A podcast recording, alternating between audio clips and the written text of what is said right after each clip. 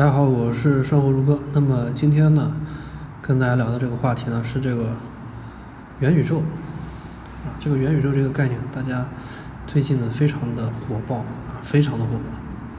那么这个元宇宙呢，我我简单说一说我的看法，这个不一定正确啊，不一定正确，就代表我个人的思考。这个元宇宙呢，基本的概念，基本的定义，就是说。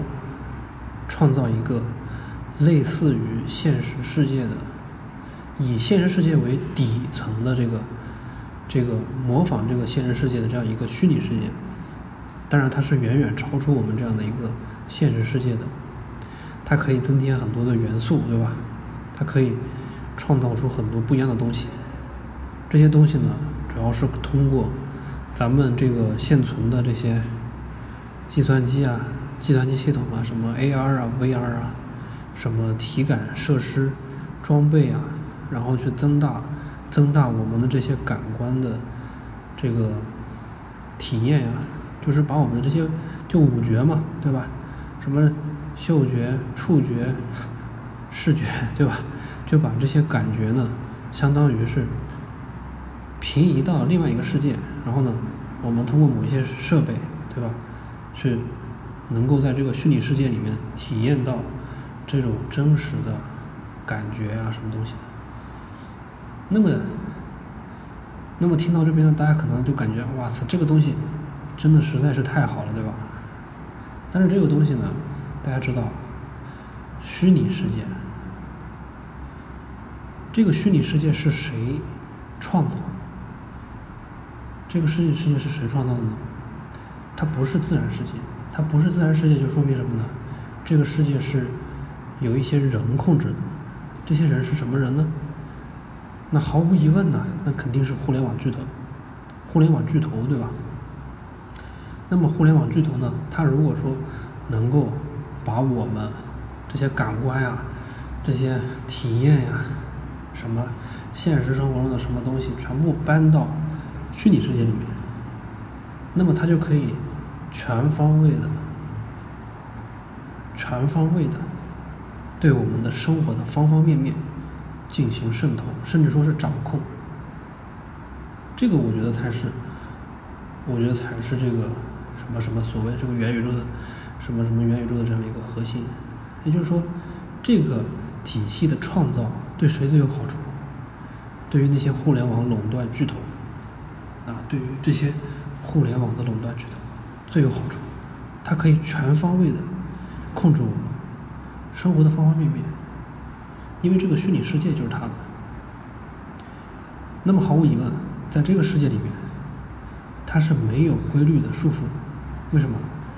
大家都知道，在我们的现实生活中，它是有各种各样的规律的，对吧？比如说你不吃饭，你就会饿死，这个肯定是的，对吧？那再比如说。那人不可能跑得比汽车快，这也是个规律。或者说，这个人不呼吸就会死。那么这些东西呢，它都是客观世界，不以人的意志为转移的客观规律。那么到虚拟世界呢？虚拟世界本身就是一个人创造出来的东西。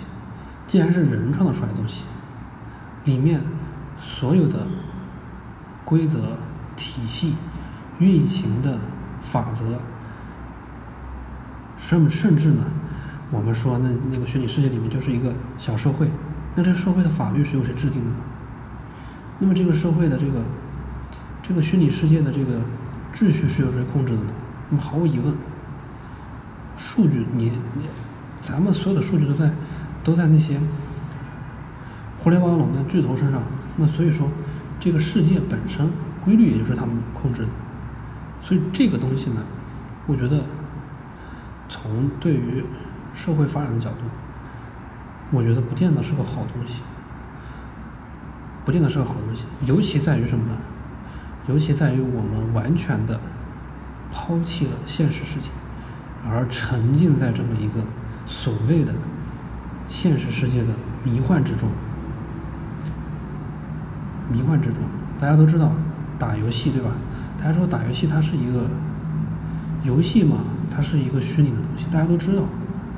但是呢，当你真正的去陷入到这么一个东西里面的时候呢，那可能你就能，那么的可能你的生活就完全的被摧毁了，完全的被摧毁了，因为你就无法去真正的去面对这个社会，这个真实的客观世界。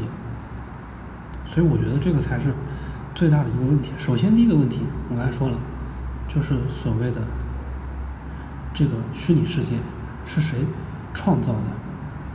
规律是什么？规律是由谁控制的？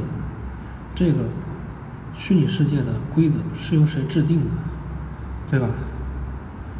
所以这个东西呢，它是一个最大的，我觉得是最大的一个劣势，它将是。将是将是什么呢？就是我觉得对人类社会是一个极大的打击，极大的打击。第二个呢，就是说我刚才说的这个，就是说你把它作为一个利用的工具呢，就是你把它作为一个利用工具，我觉得我觉得也是一个好的东西，好的东西，对吧？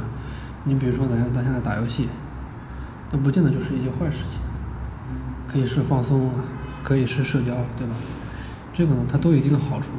但是呢，你完全的是说想把它打造成一个几乎把现实生活中的所有一切都搬到一个虚拟世界里面，那也就是说，人类他就不用再去这个面对真实的、残酷的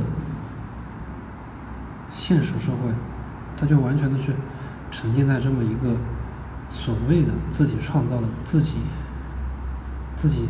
虚构出来的这么一个极乐世界里，嗯，差不多就这么多这么多内容吧。这个这个我一思我一时那个想的内容还可能还不在，还不够那个精到。那么今天的这个交流呢，就咱们就讲到这里。